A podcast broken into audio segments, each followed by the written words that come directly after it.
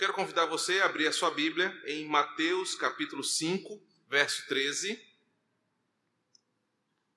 Mateus 5, 13. Essa será a nossa unidade literária desta noite, onde faremos uma exposição com o seguinte tema: E se eu perder o sabor? Uma pergunta que será respondida ao longo dessa exposição, em cima do texto de Mateus, capítulo 5, verso 13.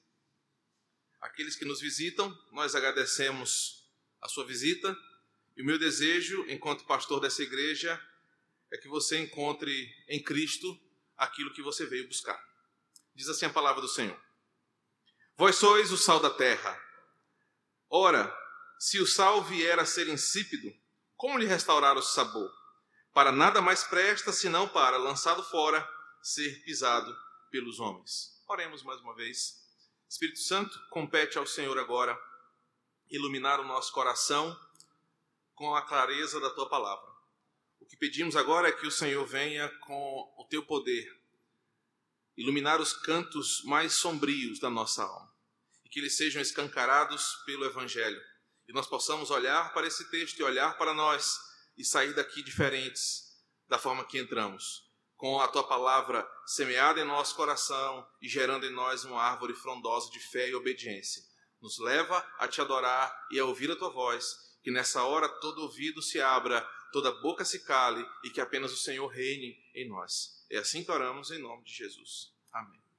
Meus irmãos, diante de nós está um texto que é relatado nos três evangelhos chamados de sinóticos.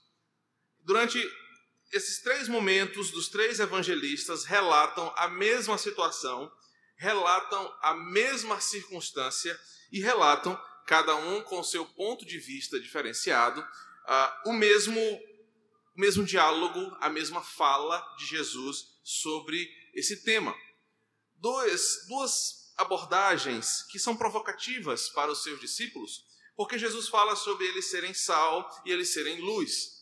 E mesmo com essas duas falas, a, a, a mensagem que é transmitida pelo nosso Senhor ecoa durante aquela multidão, por aquela multidão, e chega até nós hoje, num domingo oportuno, onde nós lançamos o start da nossa campanha de missões e queremos entender de fato por que Jesus, dentre tantas analogias ele, que ele poderia usar, ele escolhe especificamente falar do sal e falar da luz. Hoje, eu quero me ater apenas na figura do sal, para que nós possamos compreender qual a relação de Jesus em falar do sal e falar da sua igreja. E eu quero começar ressaltando que tanto Mateus quanto Marcos, capítulo 9, verso 50, e Lucas, capítulo 14, nos falam desse momento em que Jesus está rodeado por uma grande multidão. O contexto em que essa unidade se apresenta, Jesus está rodeado por uma multidão, e a multidão ela está frenética por ver Jesus operando milagres, Jesus trazendo uma mensagem inovadora que eles não estão acostumados a ouvir pela boca dos saduceus pelos, e pelos fariseus. E aquela multidão então começa a seguir a Jesus. Várias perguntas ecoam de dentro daquela multidão. As pessoas querem saber quem vai ser o maior no reino dos céus. As pessoas querem saber o que fazem para ter a salvação. As pessoas querem saber quem é Jesus. Mas os três evangelistas nos contam que, em meio à multidão, Jesus fala diretamente para os seus discípulos. Ele chama os doze para mais perto deles, para dele. Ele chama os doze para uma posição onde eles ouçam bem a mensagem que ele vai falar. E principalmente Marcos e Lucas vão nos falar que, mesmo diante de uma multidão, Jesus fala para os seus discípulos, fala para a sua igreja uma mensagem que concerne ao que ela é. E a fala de Jesus é muito clara: olha, vocês são sal da terra. A temática é muito mais a ver com como ser e viver numa sociedade que Jesus estava pregando transformação. Quando você lê Mateus capítulo 5, você percebe que o começo do capítulo fala sobre o sermão da montanha. Se você olhar para a sua Bíblia, Mateus capítulo 5 é aquele grande momento, um dos cinco discursos de Jesus, onde ele vai transmitir para aquelas pessoas o que ele veio trazer a esta terra. Então, a analogia de ser sal e de ser luz está, está dentro de uma temática muito maior, que é como eu sou ou devo ser cristão, como eu devo ser um discípulo de Jesus neste mundo que está caótico. Jesus, logo no versículo 17 do mesmo capítulo, ele vai falar que não veio revogar a lei, ele não veio abrir mão da lei, ele não veio destruir aquilo que já estava construído, mas pelo contrário, eu vim cumprir a lei e vim ensinar a minha igreja para viver a lei de forma correta. Jesus está inaugurando e ensinando para aquelas pessoas um novo jeito de viver a palavra de Deus. Logo, ser sal e ser luz tem a ver com a maneira como eu me comporto diante da sociedade. Muito mais do que achar que é uma, um segredo messiânico, muito mais do que achar que é uma mensagem decodificada, muito mais do que achar que isso aqui tem um sentido obscuro ou alguma coisa que vai ser revelada mediante uma iluminação especial. Jesus está dizendo para aqueles discípulos: Eu vou ensinar vocês a viverem de um jeito correto, num mundo que está cada vez mais entregue aos seus desejos. E a forma de vocês viverem do meu jeito, é vocês serem sal e serem luz. É importante olharmos para esse texto, porque ele vai falar para nós a importância do ser acima da importância do fazer. E é interessante o que esse texto nos apresenta, porque muitas pessoas, inclusive hoje aqui, estão preocupadas em fazer as coisas certas Boa parte das pessoas que você conhece, que se julgam pessoas de bem, que se julgam pessoas corretas, elas estão muito mais preocupadas em fazer as coisas corretas, em vez de serem corretas em seus corações.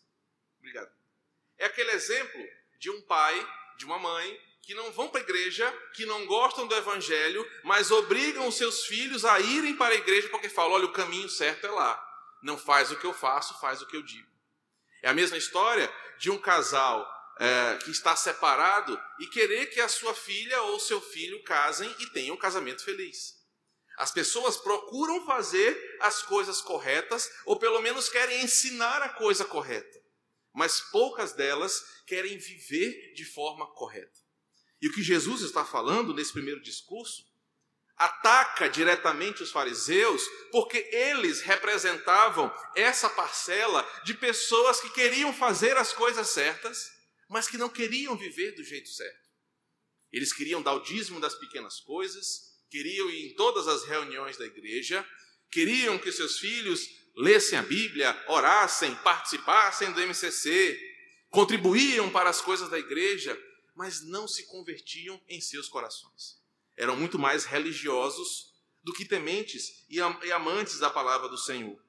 Enquanto Marcos e Lucas vão ressaltar a mesma mensagem, dizendo o seguinte: o sal é bom.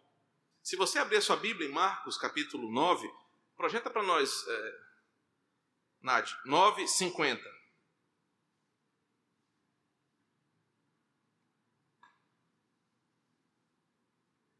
Você vai ver que o Marcos começa dizendo assim: bom é o sal. O sal é bom. O sal tem uma finalidade. Projeta Lucas 14, 34 e 35.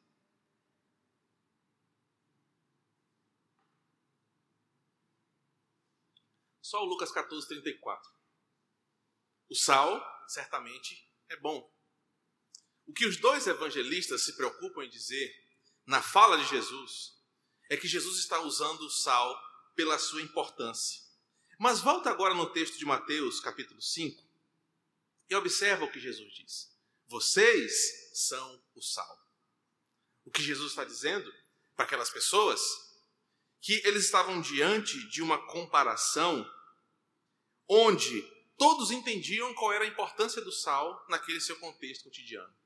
Ninguém ousava questionar a finalidade as propriedades e o uso do sal no cotidiano. Mas Jesus fala: vocês agora representam esse sal. Em outras palavras, Jesus está dizendo: vocês agora devem ser tão úteis, tão bons, tão verdadeiros e profundos quanto o sal no meio em que vocês estão inseridos. Jesus está dizendo para aquelas pessoas que o que eles estavam vivendo era uma oportunidade de provarem a melhor parte de Deus na terra. Era serem como Jesus era. Era viver da forma como Jesus vivia. Era compartilhar da sua missão. Era desejar amar a Deus como o próprio Jesus desejava. Mas o que acontecia? Os fariseus desejavam muito mais a religião. Os fariseus desejavam muito mais as suas próprias coisas. Irmãos, como isso chega no meu coração e no seu coração essa noite? Às vezes nós lamentamos porque o ar-condicionado da igreja não está numa temperatura que nos agrada. Às vezes nós lamentamos porque o louvor não foi tão bom quanto eu esperava. Às vezes nós nos lamentamos porque o culto demora, ou porque a palavra é muito curta, ou porque o pastor não pregou bem, ou porque o pastor está com uma roupa feia, ou porque o irmão não me deu a paz do Senhor. Mas sabe qual deveria ser a nossa real preocupação? Nós não somos iguais a Jesus. Nós não desejamos as coisas como ele deseja. Nós não vivemos como ele viveu. E ele está dizendo para essas pessoas: vocês estão vivendo num mundo onde as pessoas não querem ser o que eu desejo que elas sejam. Elas preferem estar vivendo do seu jeito do que sendo aquilo que eu quero que elas sejam. Você não deve lamentar como os fariseus, que olhavam para o pecador e falavam: olha, esse aí certamente é um filho do diabo. Que olhavam para Jesus se relacionando com ah, os pecadores e publicanos e condenavam aquelas pessoas. Mas você deve lamentar para cada vez que você olhar para dentro de si e perceber que você não deseja as coisas como Jesus deseja. E agora, diante dessa palavra introdutória, Jesus vai nos ensinar sobre a importância de como nós devemos viver nesse mundo, onde, inaugurada essa nova forma de ser, nós podemos ser igreja. Eu destaquei três ênfases sobre o que esse texto pode nos ensinar sobre ser sal e o que acontece se nós perdermos o sal. A primeira delas é que esse texto nos mostra, em Mateus, que nós somos o sal. Enquanto Marcos e enquanto Lucas dizem que o sal é bom, Mateus faz questão de dizer: vocês são esse sal que todos consideram bom. Mas para que você entenda o que Jesus está dizendo, naquela época não havia Brastemp, não havia Consul, não havia Electrolux, mas as pessoas precisavam comer e conservar a comida. Naquela época, o sal era muito mais importante do que é hoje. Porque hoje nós usamos o sal apenas para temperar a comida. Quando a comida está sem sal, nós logo reclamamos, ou quando ela está muito salgada, nós também reclamamos. Mas naquela época, o sal era muito mais importante, porque era dado a ele a responsabilidade de conservar o alimento de preservar o alimento, de curar feridas. Ezequiel capítulo 16 vai nos mostrar que quando um recém-nascido nascia em Israel, o sacerdote ou a, a parteira pegava um, um punhado de sal e esfregava na criança, para que ela fosse purificada do parto. O sal era usado no sacrifício. Se você ler depois, Levítico capítulo 2, verso 13, Números 18, verso 19, você vai ver que a oferta entregue ao Senhor era uma oferta que primeiro era tratada com sal, dado a ideia de que o sal representava uma dureza de algo inquebrável, porque o sal não quebrava, não estourava, não derretia com o calor. Aqui, Jesus está dizendo para eles que era para eles olharem para as coisas simples. Ele vai dizer que o sal tem características bioquímicas que o fazem ser sal. O sal tem algumas características que o fazem ser sal. Eu não sei e não deu tempo de pesquisar qual é a fórmula química do sal, mas eu sei que tem cloreto de sódio e alguma coisa mais. Sei lá se, tem, se é só isso. Mas tire esses elementos, tira essas características e você não terá mais o sal. Você vai ter um pó branco que não servirá para o que ele é construído. Jesus está dizendo para aquelas pessoas que aquelas pessoas são como o sal. E para serem como o sal, elas precisam manter as mesmas características que o sal. Se o sal, para ser sal, precisa das suas características, os discípulos, para serem sal, precisam manter as mesmas características espirituais. E que características são essas? No começo do capítulo, observe a partir do versículo 3.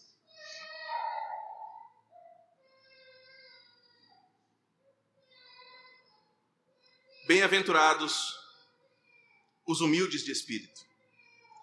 Versículo 4. Bem-aventurados os que choram. Versículo 5. Bem-aventurados os mansos. Versículo 6. Bem-aventurados os que têm fome e sede de justiça. Versículo 7. Bem-aventurados os misericordiosos. Versículo 8. Bem-aventurados os limpos de coração. Verso 9. Bem-aventurados os, os pacificadores. Verso 10. Bem-aventurados os perseguidos por causa da justiça. Verso 11: Bem-aventurados sois vós, quando por minha causa vos injuriarem, vos perseguirem e mentindo disserem todo mal contra vós. O que Jesus está dizendo?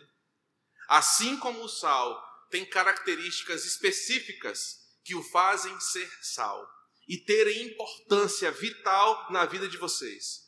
O cristão só será como o sal se ele mantiver as mesmas características, não mais químicas, mas características espirituais em sua vida. Em outras palavras, você só será como o sal se você mantiver na sua atitude aquilo que Jesus chama de bem-aventurança. Você quer ser um crente de verdade, alguém que vive de uma forma diferenciada nesse mundo, alguém que deixará um legado, alguém que fará diferença no seu contexto, alguém que será importante onde está. Jesus começa dizendo: seja como o sal, mantenha as suas características, mantenha a, a estrutura que deixará você ser importante aonde você estiver. Você tem que ser humilde de espírito, você tem que chorar com os que choram, você tem que ser manso, você tem que ser, ter fome e sede de justiça. Você tem que exercer misericórdia, tem que ter o coração puro, tem que desejar a paz, tem que ser perseguido por defender a justiça divina, tem que suportar a injúria em nome do Evangelho. O problema que nós estamos vendo aqui é que os fariseus não queriam viver as bem-aventuranças, mas queriam ser importantes na sua geração. E Jesus fala para aqueles homens: vocês estão muito preocupados em fazer, mas não estão preocupados em ser. Mas os meus discípulos, aqueles com quem estou falando agora, ensinando para eles um novo jeito de ser, vivendo a base da minha palavra, precisam manter essas características espirituais. Precisam desejar ser como eu sou. Qual é o problema da maioria das vezes que você ouve uma pregação nesse texto?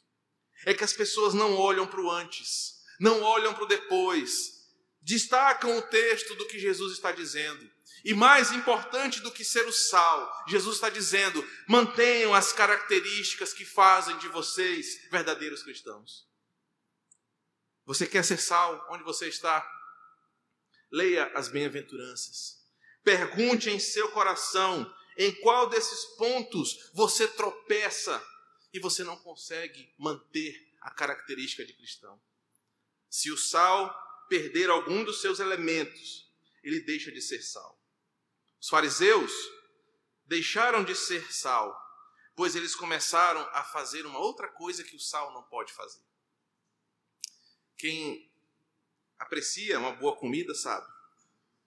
Você não olha as partículas de sal na sua comida. Quando o garçom chega com o seu prato no restaurante, você não olha, nossa, que torre linda de sal no meio do prato. Olha que flocos belíssimos, cristais de sal bonito na minha comida. Mas você sabe, pelo paladar, que o sal está lá. Você não olha o sal, mas você prova e pelo seu paladar você sabe se o sal está lá ou não está. Os fariseus deixaram de ser sal porque eles queriam aparecer como o grande elemento do prato. Eles queriam brilhar mais do que o prato. Eles queriam que as suas ações aparecessem antes de qualquer coisa. As suas roupas eram espalhafatosas. As suas atitudes eram megalomaníacas. Eles não queriam estar disfarçados, deixando a obra e o amor à lei aparecer na sua frente. Jesus está ensinando para os seus discípulos: não sejam como os fariseus. Estejam presentes na sociedade. Temperem esse mundo, salguem esse mundo, mas não deixem que a glória seja para vocês. Vocês são sal, e o sal não deve aparecer na comida, mas se o sal faltar, todos sentirão falta do sal. Como que isso chega até nós hoje? A nossa sociedade está sofrendo de várias formas: politicamente, economicamente, espiritual, cultural. E isso porque nós deixamos de ser sal. As pessoas provam esse mundo, provam as coisas desse mundo e sabem que tem alguma coisa errada, sabem que está faltando alguma coisa. Os fariseus gostavam de mostrar que estavam fazendo, mas hoje o mundo sente falta do sal, que é a presença da igreja neste mundo corrompido. Por quê? Porque muitos de nós já perdemos a característica de sal. Nós estamos, às vezes, lá no lugar, mas nós não temperamos aquele lugar. Nós, às vezes, estamos onde o problema está, mas a nossa presença não é como a presença calibrada pela mão do chefe de gastronomia que tempera aquele prato para ficar perfeito. Nós entramos e saímos e não fazemos diferença em nada. Os fariseus, ao contrário, em vez de serem insossos, gostavam que as pessoas admirassem as suas obras. O equilíbrio que Jesus está apresentando aqui é: sejam como sal, que está presente nas coisas. Mas ninguém dá muita atenção para ele. Mas se ele sai, as pessoas percebem. Sejam como o sal, mantenham as características de vocês, para que vocês sejam de fato indispensáveis. Que características são essas? Do versículo 3 ao 11, as bem-aventuranças do versículo 21 até o final do Sermão da Montanha, Jesus está dizendo: se vocês querem ser sal, vivam o que eu estou ensinando. Qual é o problema hoje para nós, nesse primeiro ponto?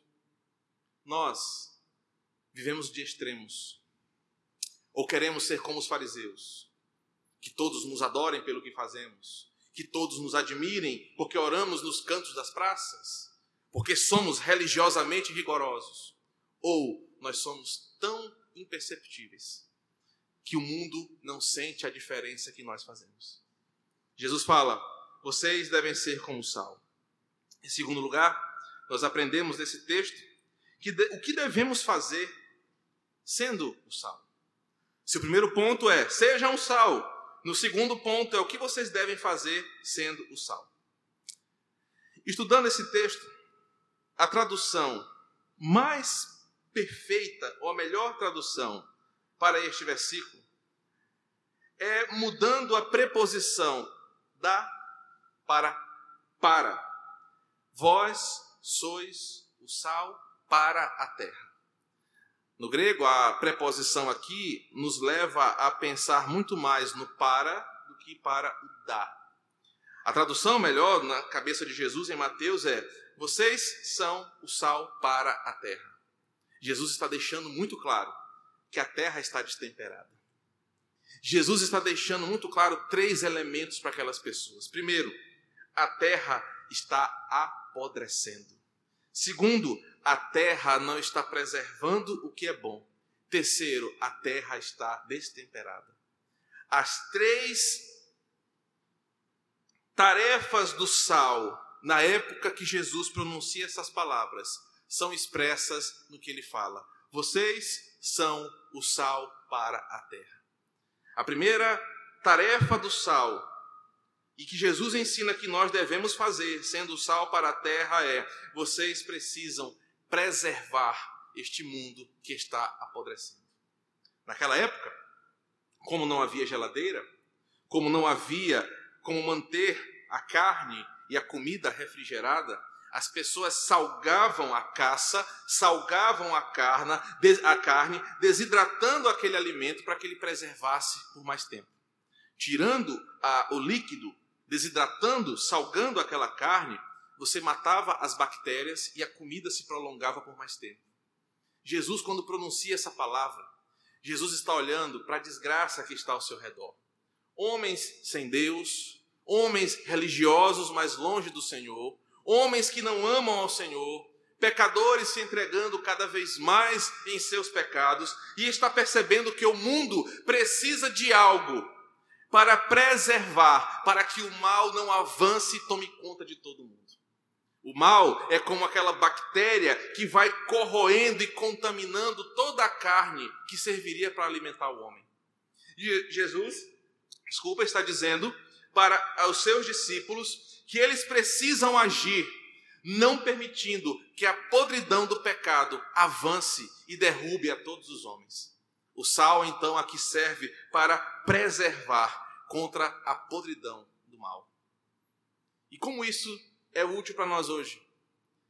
A sua família está sendo derrotada pelo inimigo? O mal está instalado na sua casa e você está vendo o seu marido, os seus filhos, os seus parentes cada vez mais entregues aos seus prazeres e indo cada vez mais rápido para o inferno. Lute para ser sal e que a sua presença preserve aquilo que é de Deus no meio da sua família e não permita que o mal apodreça toda a sua casa. Você quer ser como o sal, você quer fazer o que o sal faz, então você deve assumir um papel de resistência contra o avanço do mal. Assim como o sal naquela carne não permitia que as bactérias se proliferassem. proliferassem. Ser sal para a terra, em Mateus, significa que Jesus sabia que o mundo está doente que o mal está se alastrando e cada vez maior no coração dos homens, mas eram os seus discípulos, eram a sua igreja que era responsável por preservar o coração dos homens e das mulheres pelas quais Jesus morreu, para que o mal não avance. O que devemos fazer sendo o sal? A segunda observação é que o sal também conservava. Ora, uma vez que eu impedia que as bactérias avançassem, eu também conservava aquilo que era bom. A presença da igreja neste mundo está impedindo que o mal se estenda cada vez mais.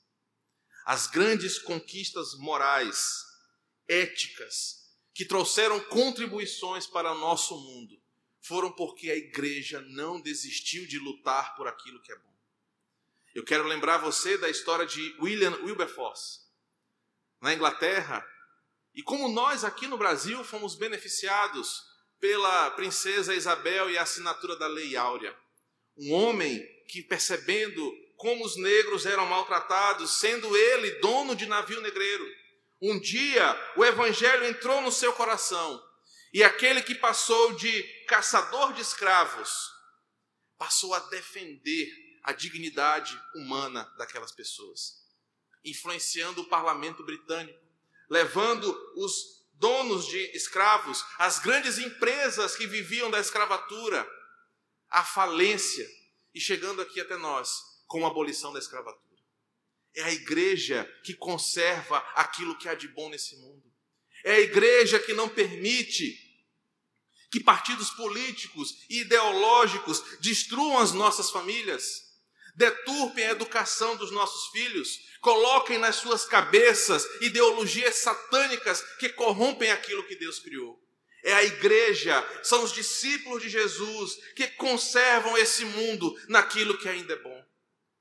Sem a presença da igreja, sem pessoas como nós, sendo sal da terra e sendo sal para essa terra, o mundo apodrecerá longe de Cristo.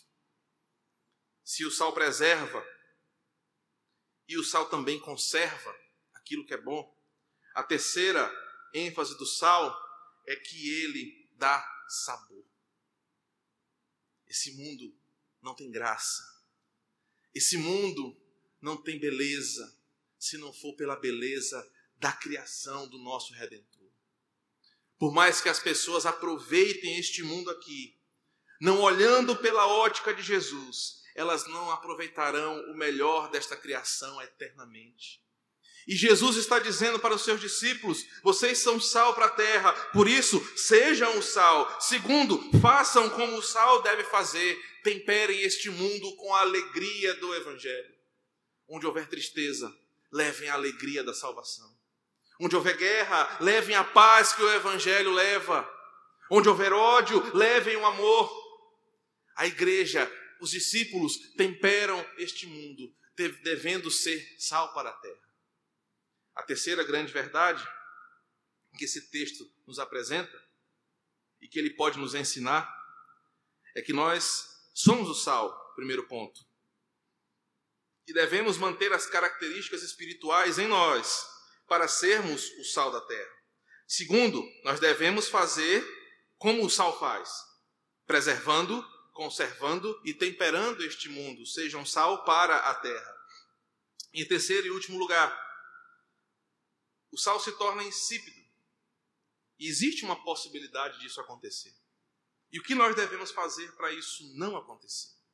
Os três evangelistas concordam, dizendo que o sal é bom. Mateus vai dizer que nós somos o sal.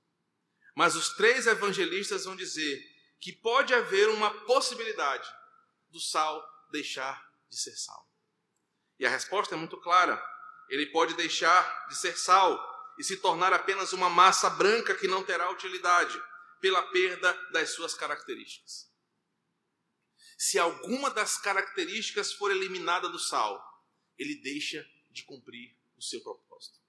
Na época que Jesus está falando, ele está olhando para a beira dos rios, do, dos mares onde era extraído o sal, e ele percebia que boa parte daquele sal se perdia pela ação do tempo. Primeiro, que aquele sal ficava lá estocado e as chuvas às vezes vinham e destemperavam aquele sal. Jesus está falando especificamente disso, a ação do tempo sobre aqueles, aquelas montanhas de sal.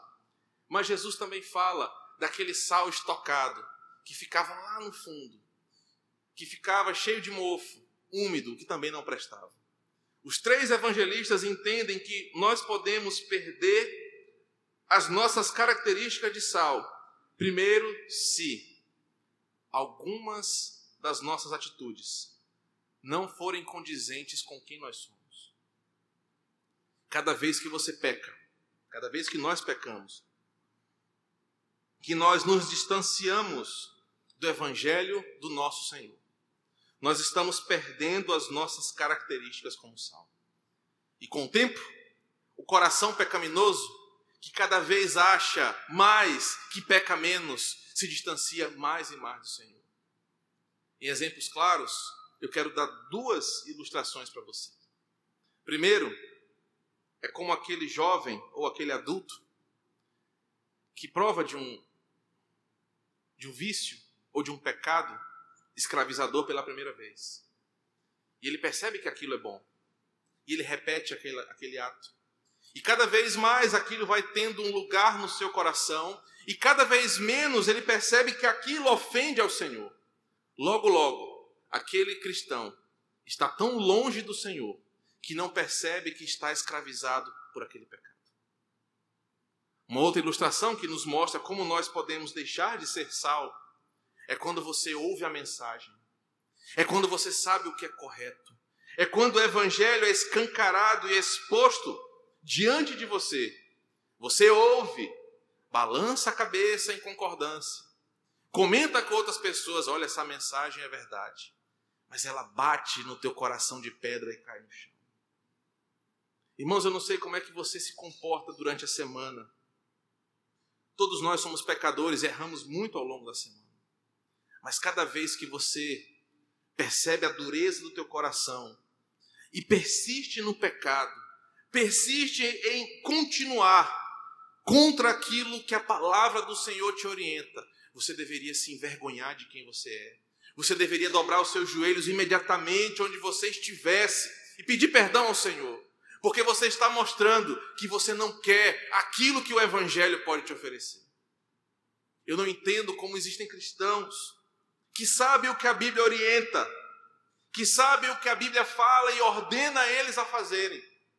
Às vezes até concordam achando que a mensagem é verdadeira, mas não fazem aquilo que a palavra manda. Você está deixando de ser sal. Você está se tornando uma massa inútil que só faz peso na terra, que não deixará nenhum legado, que não deixará nenhuma relevância, que não fará diferença e que no final sofrerá o mesmo fim do que Jesus está apresentando.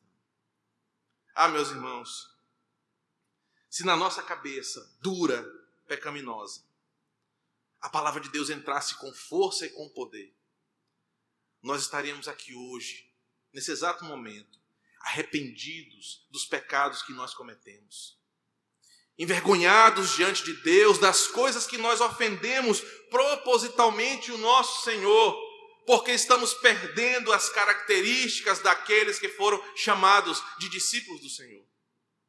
Aí você ouve essa mensagem, ouve outras mensagens, canta, mas vai viver a tua vida longe da igreja com nenhuma diferença daqueles que não são salvos. Maridos que não amam a esposa, esposas que não amam seus maridos, casais que vivem uma vida de mentira, pessoas que vivem uma vida dupla, homens e mulheres que não temem a Deus, mas preferem os seus prazeres e os seus pecados Existe uma possibilidade de você deixar de ser sal quando você abandona alguma das características do Evangelho.